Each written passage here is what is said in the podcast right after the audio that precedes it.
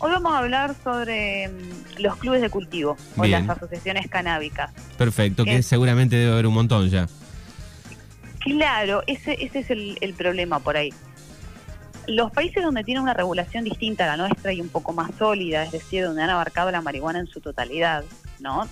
No solamente el uso terapéutico y el uso industrial, sino todos sus usos, como por ejemplo España, Uruguay, Canadá, Estados Unidos, tienen una modalidad que se denomina clubes de cultivo. Los clubes de cultivo son una asociación, es un grupo de personas, mayores de edad, obviamente, y que tienen un objetivo en común que es producir para ese grupo, ¿no? Ellos producen determinado número de plantas para determinado número de personas.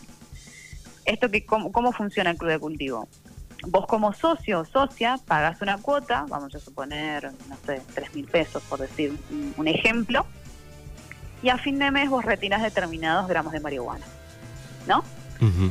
Entonces, hay muchas ventajas de, de pertenecer a un club de cultivo. Primero es que no estás en contacto con el mercado negro, eso es fundamental. Es decir, que la marihuana que vos vas a, a buscar a, a tu club es cultivada por personas que saben, porque vamos a decir eh, una realidad, digamos, hay gente que le gusta cultivar y hay gente que no, o que no lo puede hacer simplemente. Entonces, le es muy fácil pagar una cuota y retirar eh, la sustancia a fin de mes. Claro, y de esta forma estaría como controlado, seguro, ¿no?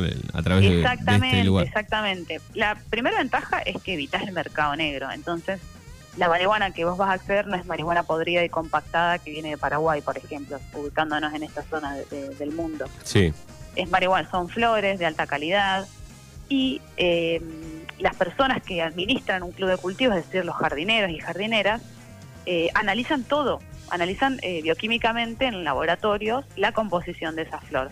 Si tiene hongos, si tiene bacterias, qué contenido de cannabinoides y terpenos tiene. Entonces, lo mires de donde lo mires, siempre es conveniente pertenecer a, un, club de cultivo. Otra de las ventajas es que tiene un espacio privado destinado al consumo de ese grupo de personas, ¿no? Eh, las regulaciones de otros países, eh, como por ejemplo Uruguay, que después voy a estar explayándome un poquito más, eh, te pide que ese club de cultivo, ese espacio que tiene destinado para el consumo, esté alejado de las instituciones educativas, por ejemplo, ¿no? Que me parece fundamental. Eh, otra cosa que también es que tienen programas de formación para socios y socias, es decir, que todas las personas saben qué se cultiva, cómo se cultiva, tienen asesoramiento legal y médico, que eso es fundamental también, sobre todo si vienen pacientes medicinales que están tomando otra medicación y que el cannabis puede interactuar con, con las sustancias que están, que están tomando, entonces tener un asesoramiento médico y asesoramiento legal también es fundamental. Y otra cosa es que, eh, bueno, accedes a un producto de calidad, obviamente, porque es lo que les comenté al, al principio, eh, todo se testea, se manda a analizar, y tenés un abastecimiento continuo, es decir, vos todos los meses vas a retirar determinada cantidad de gramos. Eh, anualmente son más o menos medio, eh, medio kilo, Bien. ¿no? Eso es lo que se retira en Uruguay, por ejemplo. Más o menos la mayoría de los clubes de cultivo tienen un funcionamiento similar, pero bueno, después cada uno tendrá sus, sus variantes, ¿no?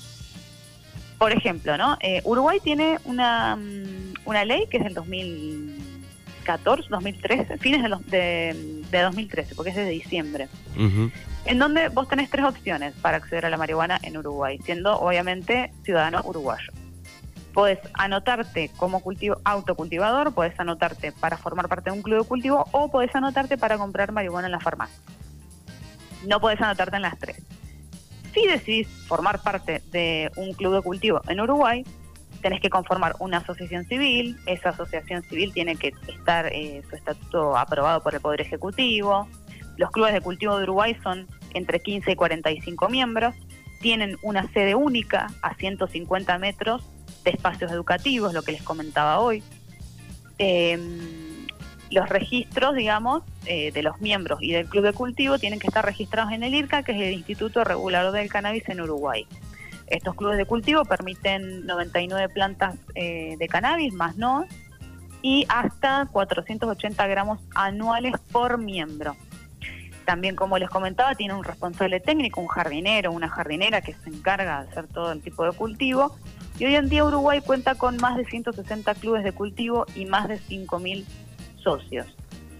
Esto obviamente va aumentando a medida que, que pasa el tiempo y la gente va, va tomando conciencia de lo importante que es formar parte de un club de cultivo y como les dije, hay mucha gente que no tiene tiempo o que no quiere o que no puede, entonces le es mucho más fácil pagar una cuota en un club de cultivo y a fin de mes retirar eh, su cantidad correspondiente. ¿no? Claro, estaba pensando primero cuando dije de haber un montón, pero bueno, no hay reglamentación de eso acá. No, pero eh, el artículo 8 de la ley de cannabis medicinal permite eh, una especie de formación del club de cultivo. Todavía no está del todo conformado, mm. pero es una cuestión de tiempo hasta que hasta que se logre.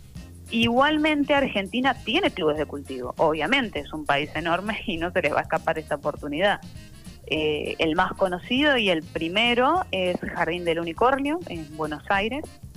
Eh, funcionan como un club de cultivo desde hace muchos años y no venden nada, o sea, es un club de cultivo.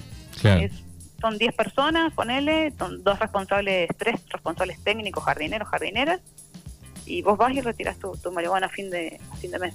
Sí, sí, esto lo vi también en algún documental, me parece, de no sé, de algún país de ah. Europa, me parece, que funcionaba de esa manera con cierta cantidad de gente y solamente no podían pasarse de esa cantidad, ponele, de venta.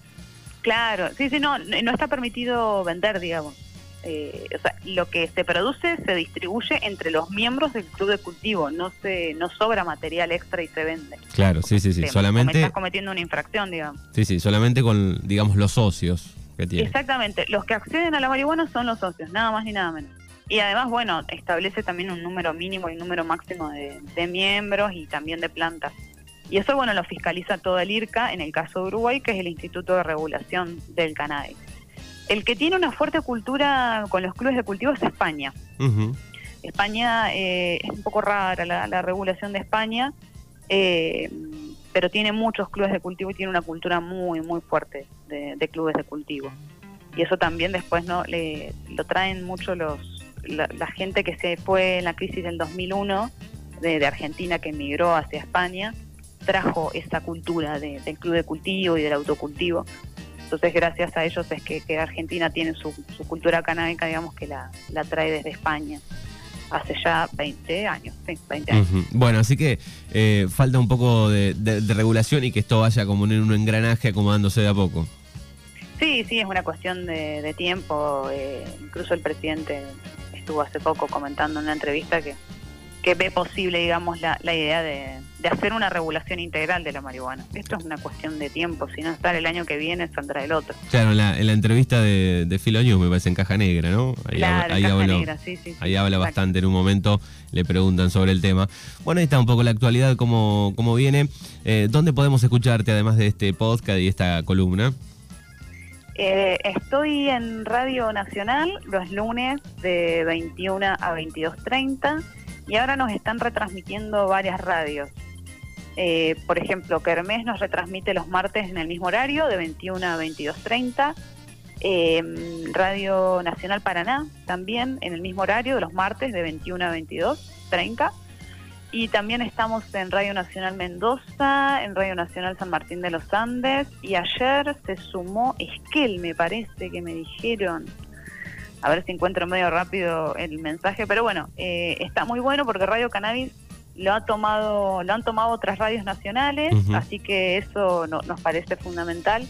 Y, bueno estamos casi todos los días al aire. El lunes el martes el miércoles el jueves así que no, nos pueden escuchar por cualquier radio. Bueno muy bien. Bueno Valle te agradecemos como siempre en 15 días. Nos volvemos a encontrar. Dale Manu gracias a ustedes y que tengan buen fin de semana. Igualmente